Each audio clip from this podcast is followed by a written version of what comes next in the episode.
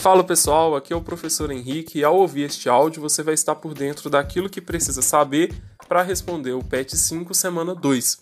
Essa semana a gente vai estar falando da, de evolução, continua falando de evolução, porém a gente vai estar falando de seleção natural, então são as ideias de Darwin, de Wallace e também a gente comenta rapidinho sobre a teoria moderna da evolução.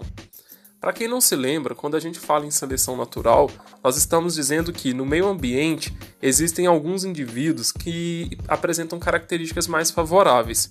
E devido a essas características, esses indivíduos têm maiores chances de sobrevivência e de deixar descendentes. Esses descendentes herdam essas características vantajosas. Um exemplo bem clássico de seleção natural é a questão do pescoço das girafas, embora esse não seja o real motivo do tamanho do pescoço das girafas. Bem, se a gente for explicar a seleção natural pelo pescoço das girafas, a gente diz que as, as girafas que tinham um pescoço maior tinham alguma vantagem no meio ambiente, então possivelmente elas conseguiam, por exemplo, se alimentar mais. E por consequência disso, elas conseguiam reproduzir mais e deixar descendentes com essas mesmas características. Galera, quando o Darwin propôs a teoria da seleção natural, quando o Wallace também propôs essa mesma teoria, é, não conhecia, os conhecimentos de genética não estavam sendo divulgados ou não eram levados tão a sério.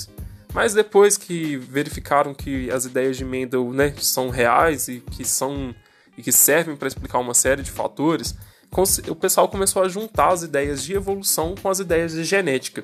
E nisso surgiu a teoria moderna da evolução.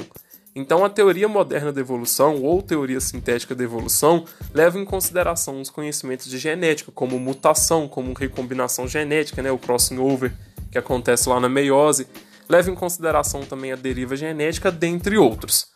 Uma outra coisa que é importante vocês saberem é que a evolução ela não atua sobre os indivíduos. A evolução ela atua sobre populações. Galera, esse foi um resumaço da matéria. Todas as questões estão baseadas no que eu falei e qualquer dúvida entre em contato comigo. Um abraço e até a próxima.